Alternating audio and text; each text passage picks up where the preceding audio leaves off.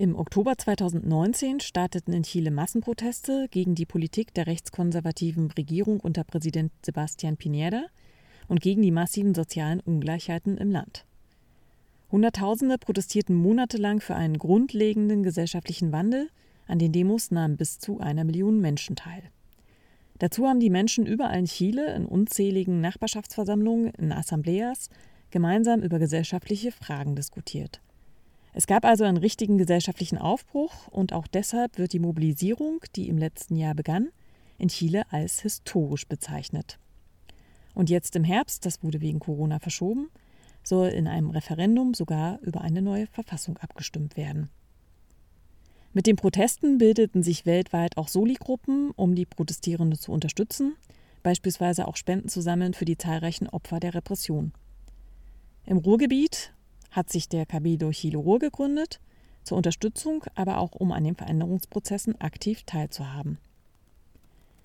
Die Corona-Krise brachte die Proteste in Chile zum Erliegen. Sie trifft das Land sehr hart. Wenn es jetzt Proteste gibt, dann weil viele Menschen kein Einkommen mehr haben und hungern müssen. Ich spreche heute mit Pedro und Carla vom Cabildo Chile Ruhr über die aktuelle Situation in Chile, aber auch die Perspektiven des Aufbruchs und über die Arbeit der Initiative.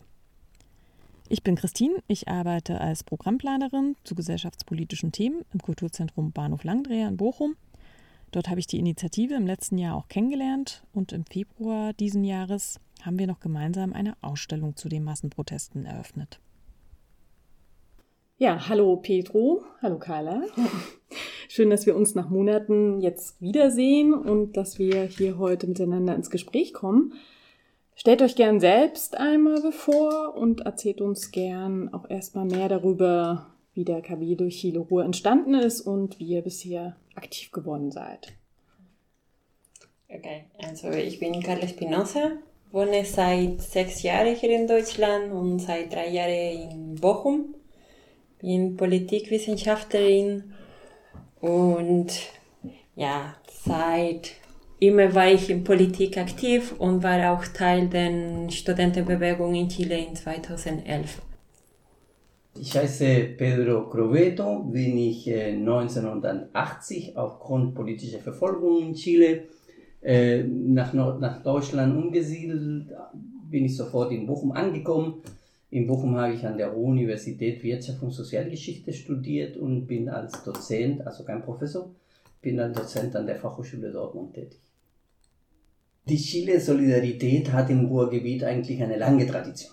Schon in den 70er Jahren nach dem Putsch entstanden viele Solidaritätsbewegungen oder Gruppen, äh, die im Ruhrgebiet aktiv waren in der Solidarität mit Chile. Kurioserweise in den 80er Jahren, nachdem das Land äh, zur Demokratie zurückkehrte, äh, wurden die Chilenen im Ruhrgebiet eher weniger aktiv. Äh, vielleicht dadurch, dass alle schon ein bisschen älter geworden sind, vielleicht äh, wegen familiäre Schwierigkeiten oder einfach vielleicht, weil es man geglaubt hat, äh, das Land befindet sich äh, auf dem Weg tatsächlich zur Demokratie wäre eben die Solidaritätsbewegung nicht mehr so dringend nötig wie früher. Mit dem Aufbruch der Proteste jetzt im Oktober letztes Jahr war es spontan so, dass die Chilenen der Meinung waren, man müsste es irgendwie wieder aktiv zu werden und diese äh, Organisationen in Chile, die mehr oder weniger in Chile spontan entstanden sind, auch äh, hier zur, zu unterstützen. Ich denke mir, es gibt ein gewisses Korrelat. So wie spontan in Chile alles geschehen ist, äh, ist es bei uns auch ein bisschen spontan. Äh, es war so, dass zwei oder drei telefonierten und dachten, laden wir äh, eine große Gruppe zu uns ein und versuchen wir was auf die Beine zu bringen.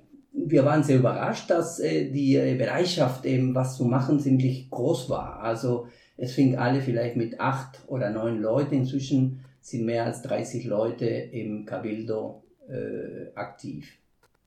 Und, wie du gesagt hast, die kommen aus unterschiedlichen Städten, wobei Dortmund und Bochum vielleicht die größte Anzahl an, in Anführungsstrichen, Mitglieder hat. Aber es gibt auch Freunde in Wuppertal, in Essen, in Müllheim an der Ruhr, in Duisburg und in andere Städte des Ruhrgebiets. Die Aufgabe ist äh, ganz klar, es sind zwei Aufgaben, die wir uns als wichtig äh, stellen. A, die Öffentlichkeit, eine breite Öffentlichkeit in NRW, die Thematik, die Situation Chiles bekannt zu machen und B, eine aktive Solidarität mit den Gruppen, die in Chile agieren. Also das sind die zwei Leitlinien unserer Arbeit. Ich war in der erste, zum ersten Mal in einem Treffen in Bahnhof Langendrehe war das und es war auch sehr interessant, weil ich glaube, es sind so wie zwei Generationen, die sich in der Cabildo treffen. Also viele Leute, die wegen dem Exil hier gelandet sind und viele, die wegen Studium oder einer Arbeitsmöglichkeit nach Deutschland gekommen sind. Und wir haben ja verschiedene Geschichten und diese ja, Unterschied zwischen den Leuten gibt es die Möglichkeit, etwas ganz anderes zu organisieren, weil viele haben dann Erfahrung und viele neue haben auch, keine Ahnung, so neue, äh, ja, kennen sich mit neuer Technologie oder so und wir können, ich glaube, gut miteinander arbeiten, weil das Ziel ist das gleiche, no? mehr Gerechtigkeit für unser Land und ja, immer weiter helfen. Ich würde sagen, das ist ganz klar drei Generationen. Also erstmal die älteren Freunde, die in den 80er Jahren kamen oder Ende der 70er Jahre, 80er Jahre. Äh, die Kinder, Eigentlich. natürlich eben die, die äh, aus mhm. unterschiedliche binationale Ehen entstanden sind. Tatsache ist, dass diese Kinder immer äh, äh, zwei Herzen gehabt haben. Also sie sind Deutscher, definitiv, sprechen die deutsche Sprache einwandfrei, aber die sind auch Chilen und waren regelmäßig in Chile, sprechen Spanisch und äh, äh, die sind natürlich auch äh, einige von denen auch aktiv. Und dann gibt diese dritte Gruppe, noch jüngerer sogar, die es äh, in den letzten fünf oder sechs Jahren wie Carla eben aus Chile gekommen sind, äh, um hier zu studieren oder zu arbeiten. Also insofern kann man doch durchaus von drei Generationen. Mhm. Und ich finde das, was Carla sagt, sehr wichtig. Äh, mit zwei oder drei Generationen zu arbeiten, halt sehr stark eben von den Erfahrungen zu lernen, die unterschiedlich sind. Ganz unterschiedlich. Äh, Carla hat die Mobilisierung der Studentenschaft in Chile äh, miterlebt, hat vielleicht nicht die Repression der Diktatur erlebt, mhm. wie, es, wie wir erlebt haben. Äh, die Kinder äh, von uns haben eine ganz andere Geschichte hinter sich, also äh, deutsche Politik, deutsche politische Parteien, interkulturelles und so weiter und so fort. Also sind drei Geschichten, die es hier einfließen. Und das ist enorm wichtig, weil es ist sehr bereichend, von diesen drei Generationen zu lernen. Und das ist gerade schon angeklungen, ich habe es auch in der Anmoderation gesagt, ihr habt euch einerseits gegründet als Initiative, um den Protest zu unterstützen. Ihr habt ja beispielsweise auch Geld gesammelt ähm, für eben äh, die äh, von Repression Betroffenen. Ähm, gleichzeitig wollt ihr auch ein Teil sozusagen der Bewegung sein. Ist euch das gelungen? Habt ihr diese Diskussionen, die jetzt gerade in Chile geführt werden, auch in der Gruppe führen können? Wart ihr in Kontakt mit FreundInnen in Chile und habt mit denen zusammen diskutiert? Wie habt ihr sozusagen den Anschluss an die Diskussionen praktisch gefunden? Ja, sicher. Also äh, wir sind verbunden mit mehreren Gruppen in Europa, aber auch mit den, unseren Freunden in Chile. Und äh, die Veränderung in Chile trifft uns auch in vielen Sichten direkt. Also wenn ich nur ein paar Beispiele gebe. Äh, Chilenen im Ausland dürfen bei den meisten Wahlen in Chile nicht teilnehmen. Und wir sind ein paar Hunderttausende, die im Ausland leben. Also eine unseres, äh, äh, unserer, unserer der Themen, die wir auch an die Kollegen in Chile und an andere Kollegen in Europa eben stellen, ist es, dass es auch um unsere Rechte geht, dass es äh, bestimmte Rechte, die wir nicht haben, müssen in der neuen Verfassung zum Beispiel äh, auch eben aufgenommen werden. Das Recht zum Beispiel, was weiß ich, zu wählen in Ausland. Das Thema doppelte Staatsangehörigkeit. Viele von uns mussten auf Arbeitsgründen die deutsche Staatsangehörigkeit annehmen und verlierten automatisch die chilenische Staatsangehörigkeit. Das ist auch ein Thema. Das Thema Rente. Viele von uns, was weiß ich, wollen doch, oder einige von uns wollen es in Chile.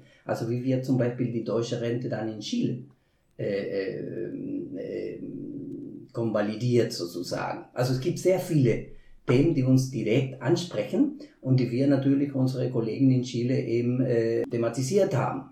Und äh, also das Thema Chile, äh, es geht hier nicht nur um Solidarität, es gibt Themen, die uns direkt betreffen und die haben wir schon thematisiert und es gibt mehrere Gruppen, die in Chile unterschiedliche Verfassungsprojekte bearbeiten und unsere Themen auch aufgenommen haben.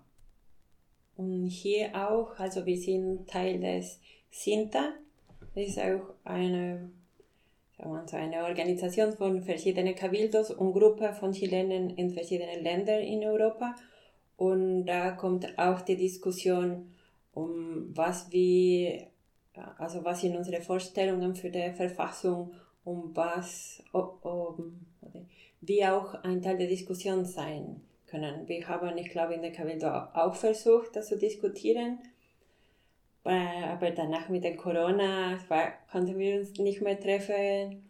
Und mit dem Online-Treffen geht ja nicht so einfach, um eine so lange Diskussion über eine Verfassung zu halten. Aber da gibt es auch, und zwischen nun gibt es auch verschiedene Meinungen über was auf der Straße passiert, was wir denken, was wir machen sollen. Und ich finde, das ist also reich. Man kann auch viel lernen. Und wenn man sich, sich Zeit gibt, um mit anderen Personen, mit anderen Menschen zu unterhalten und zu verstehen, warum für manche es ist so wichtig, dass zum Beispiel mit den zwei, äh, mit den zweiten Staatsangehörigkeit oder warum das, Bildungssystem muss das ändern, das Gesundheitssystem und so gibt es ja viel zu, zu diskutieren. Ich glaube, wir brauchen ja viele, viele Sitzungen, um ein, eine Position zu haben. Aber wenn ich dann wir diskutieren und ich glaube, das ist so ein Zeichen, dass wir haben immer noch diese starke Verbindung mit Chile. Vielleicht noch ganz kurz noch, Christine, dass wir Bestandteil dieses Cabildo sind, heißt natürlich nicht, dass jeder von uns auch nicht sich einbringt in andere Geschichten, ne? ja. beziehungsweise in andere Projekte oder Themen. Äh, ich glaube, die Kollegen in Chile, in Chile können sehr viel von den Chilenen, die im Ausland leben oder gelebt haben, auch lernen. Äh, also geht es hier nicht nur darum, dass wir konkrete Forderungen haben, sondern es geht auch darum, dass wir Erfahrungen hier gesammelt haben, die durchaus für unsere Länder wichtig sein können. Zu den Perspektiven für gesellschaftliche Veränderungen in Chile kommen wir später noch zurück. Wir kommen jetzt erstmal auf die aktuelle Situation in Chile. Die Corona-Krise hat das Land sehr hart getroffen. Mehr als 250.000 Menschen haben sich bisher infiziert. Mehr als 7.000 sind gestorben. Um das mal so ins Verhältnis zu setzen, in Chile leben circa 19 Millionen Menschen. Seit März herrscht nationaler Ausnahmezustand. Es wurden in vielen Regionen Quarantänen verhängt. Es gibt Ausgangssperren, eine generelle nächtliche Ausgangssperre. Sehr viele Menschen haben kein Einkommen mehr. Ihr seid in Kontakt mit Verwandten, Freunden, Selbsthilfeinitiativen. Wie ist die Situation in Chile und wie organisieren die Menschen, die es am härtesten trifft, das Überleben? Die Situation ist wirklich schlimm. So jetzt ist zum Beispiel auch äh, heute auch Kyoto in den Quarantäne. Das ist eine Stadt, woher ich komme, also in der Nähe von Valparaiso. Und äh, dort gibt es zum Beispiel äh, viele kleine Bauern und die haben keine Möglichkeit, um den Gemüse und Obst zu verkaufen, ne? weil die haben ja auch keine Erlaubnis von der Polizei, weil die Erlaubnis ra rauszugehen oder ein Geschäft zu öffnen, das kommt nur für große Konzerne, nicht für eine so private Person. Und gleichzeitig hat die Leute auch in der Region in Kyoto und Petorca die große Schwierigkeit, dass sie fast kein Wasser haben, wegen die Avocado-Plantagen zum Exportieren. Und diese, ja, diese Avocado haben ja mehr Recht auf Wasser als eine Menschen. Also ein Avocado braucht mehr als 300 Liter Wasser um die Produktion und eine Person kriegt mit einem Lieferwasserwagen vielleicht 100 Liter Wasser in einer Woche. Also das ist, wenn man denkt, ja mit der Corona, man soll sich die Hände waschen, sie haben diese Möglichkeit nicht. Sie können auch die Produkte nicht verkaufen, weil sie dürfen nicht auf der Straße gehen, um was zu verkaufen. Also die Leute im Moment, sie verhungern sich. Und sie werden entweder wegen der Corona oder wegen Hunger sterben oder wegen der Repression, weil die Polizei sind einfach sehr brutal mit den Leuten, wenn sie ja, nicht in Quarantäne sind oder wenn sie zu Hause, weil sie zu Hause bleiben sollen. Aber das ist unmöglich zu Hause bleiben, wenn man hungrig ist und muss das Essen für sich selbst und für die Familie irgendwie suchen. So. Es zeigt sich in Chile die ganze Perversität des Neoliberalismus. Die ganze Perversität, weil Chile ist Mitglied der OECD. Chile weiß die größten Pro-Kopf-Einkommen ganz Lateinamerika.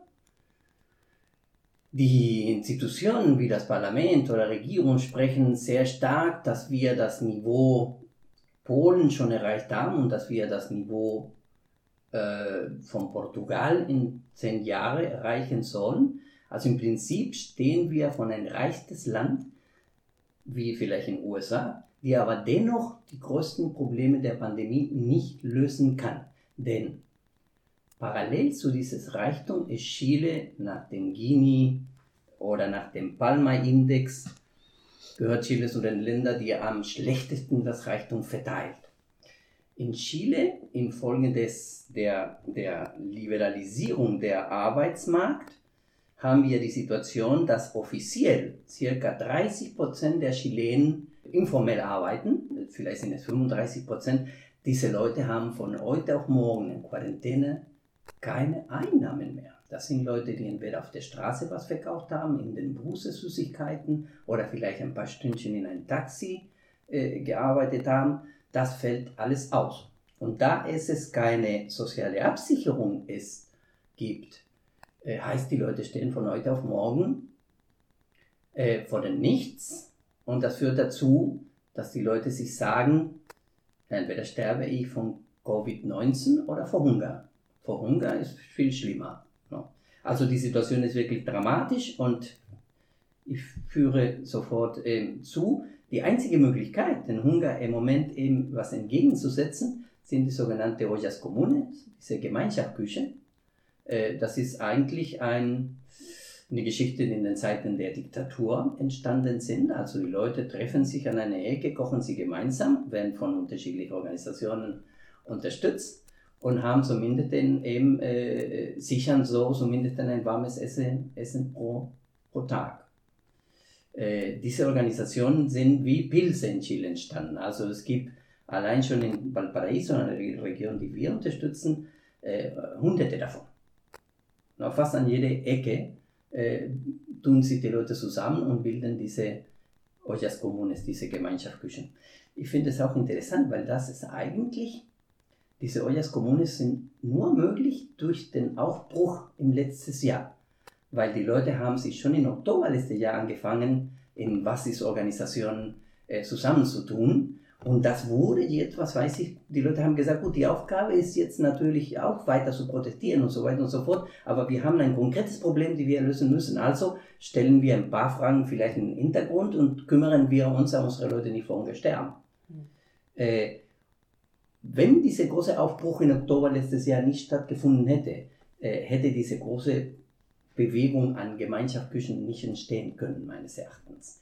Und das hilft auch zu mobilisieren. Die Leute, was weiß ich eben, werden auch bewusst, dass die Regierung eine beschissene Politik führt. Sie werden auch über ihre eigene Stärke bewusst. Also wir schaffen es allein. Das Motto jetzt in Chile, was sehr viel benutzt wird, ist, nur das Volk hilft das Volk. Und das finde ich äh, nicht nur plastisch, sondern es ist wirklich eben wahr. Ja, die Regierung versucht ein paar Programme, die aber eigentlich nur äh, eine Alibi-Politik ist. Es gibt zwei Programme. Es gibt eine finanzielle Unterstützung, aber das funktioniert sehr bürokratisch. Also da muss man, äh, es gibt eine, muss man eine Anzahl von Punkten erreicht haben und so weiter und so fort. Rein theoretisch sollten ca. 40 Prozent der Chilenen solche finanzielle Unterstützung bekommen. Aber ich höre es ständig von vielen Leuten, mir fehlten zwei, drei Punkte, also ich habe nicht, ich bin nicht unter den 14, die es bekommen sollen und so weiter und so fort. Und das Thema Pakete ist ein absolutes Chaos. Also wir sehen jeden Tag zum Beispiel Filme, wo diese Pakete zum Beispiel in Stadtteile verteilt werden, äh, wo die Leute es nicht brauchen.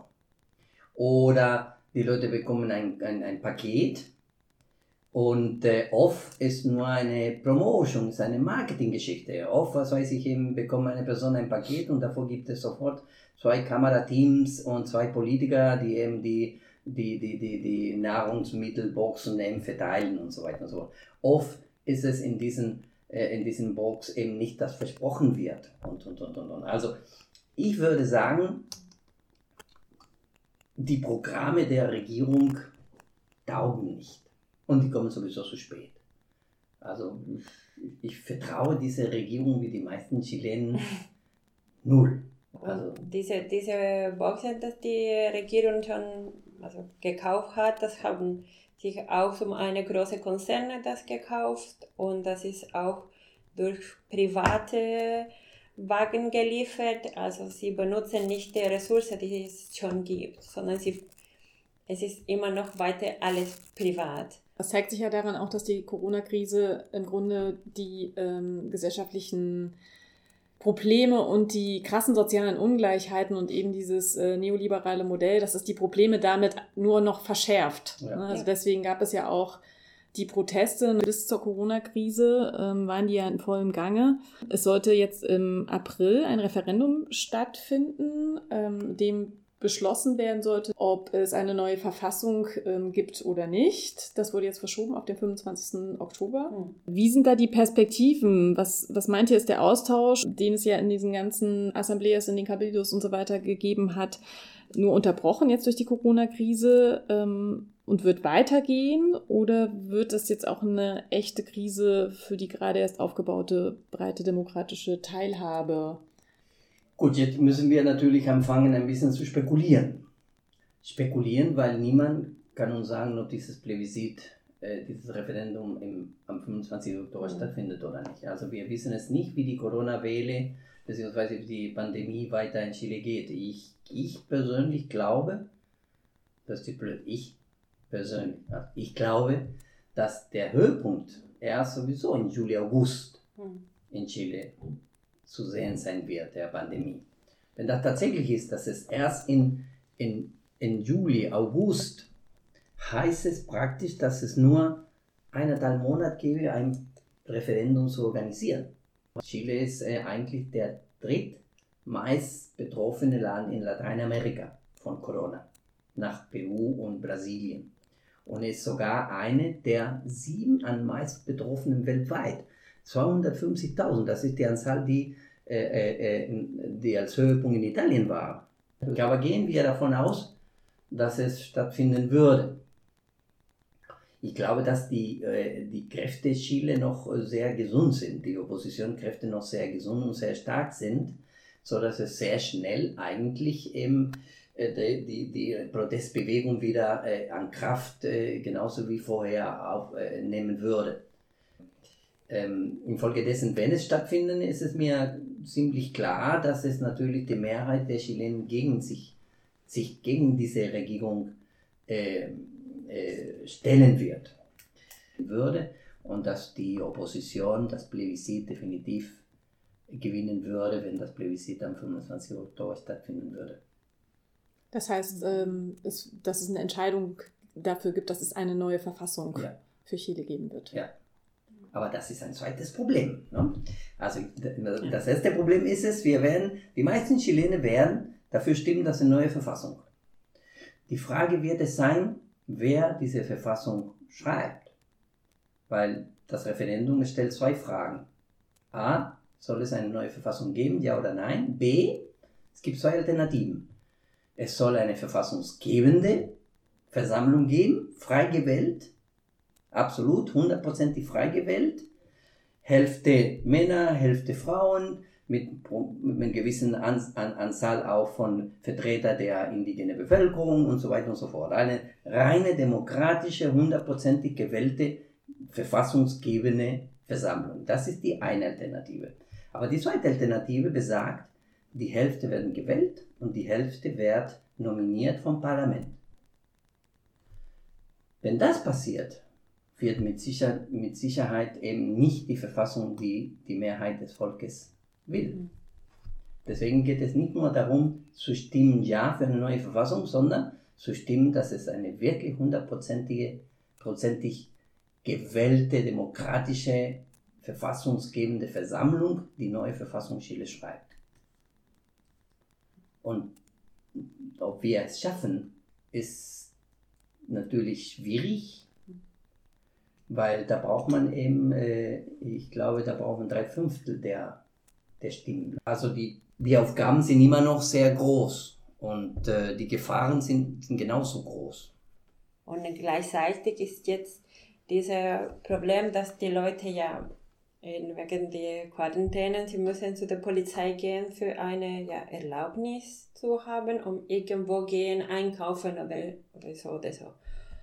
Und wenn jemand diese Erlaubnis nicht hat, die wollen jetzt auch, dass diese Leute in Gefängnis geht äh, mit einer Pena afflictiva. Das sind drei Jahre um einen Tag. Und mit, wenn das passiert, dann verliert man auch die Möglichkeit, also den Recht um äh, wählen. Und das heißt, dass das ist so hängt alles zusammen, ne? weil wenn man sagt, okay, wer wird nicht den Erlaubnis haben, um rauszugehen? Die, die Leute, die müssen irgendwie arbeiten, um Geld kriegen oder das Essen bekommen. Ne? Die werden am Ende im Gefängnis sein mit äh, immer noch Leute, die wegen der Proteste im Oktober im Gefängnis sind. Aber wenn diese Referendum gibt, entweder Oktober, Dezember oder nächstes Jahr, egal wann, wird die Leute mit noch mehr Kraft und um diese Referendum zu wählen, weil jetzt die sehende Armut, diese Ungleichheit, das ist so klar. Man kann es nicht mehr sagen, ah, ah, ich wusste nicht, dass es so schlimm es ist in Chile. Nein, jetzt alle können das sehen, alle er, erleben das. Und ja, ich glaube, es wird eine neue Verfassung welcher weiß ich nicht. Es gibt, der schlimmste Blinder ist der, der nicht sehen will. Und davon haben wir sehr viele in Chile.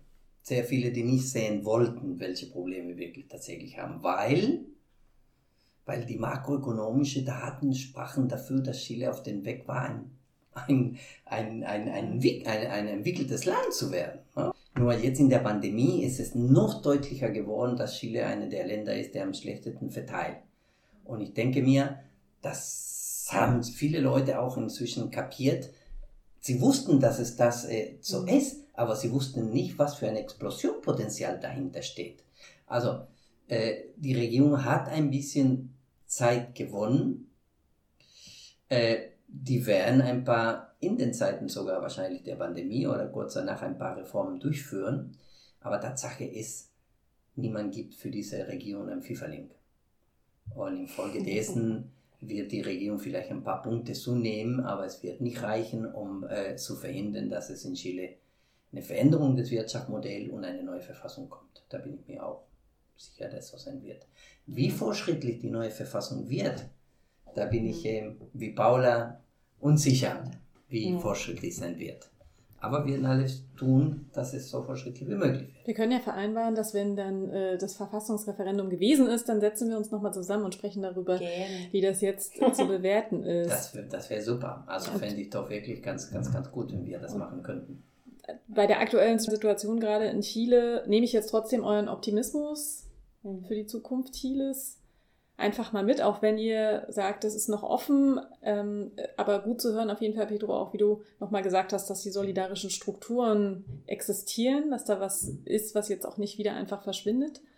So, und das wird sicherlich auch in dem Verfassungsprozess oder auch nach dem Referendum noch eine entscheidende Rolle spielen. Äh, und wir hoffen sehr, dass es viele Leute uns noch unterstützen. Schaut bitte einfach auf Facebook, wenn ihr in Facebook schaut unter Cabildo Chile Ruhr, findet ihr uns. Und wenn ihr uns eine kleine Nachricht sendet oder euch überlegt, wie ihr vielleicht helfen könnt, äh, könnt ihr damit sicher sein, dass wir sehr schnell antworten, weil wir angewiesen sind auf eure Hilfe. Vielen Dank.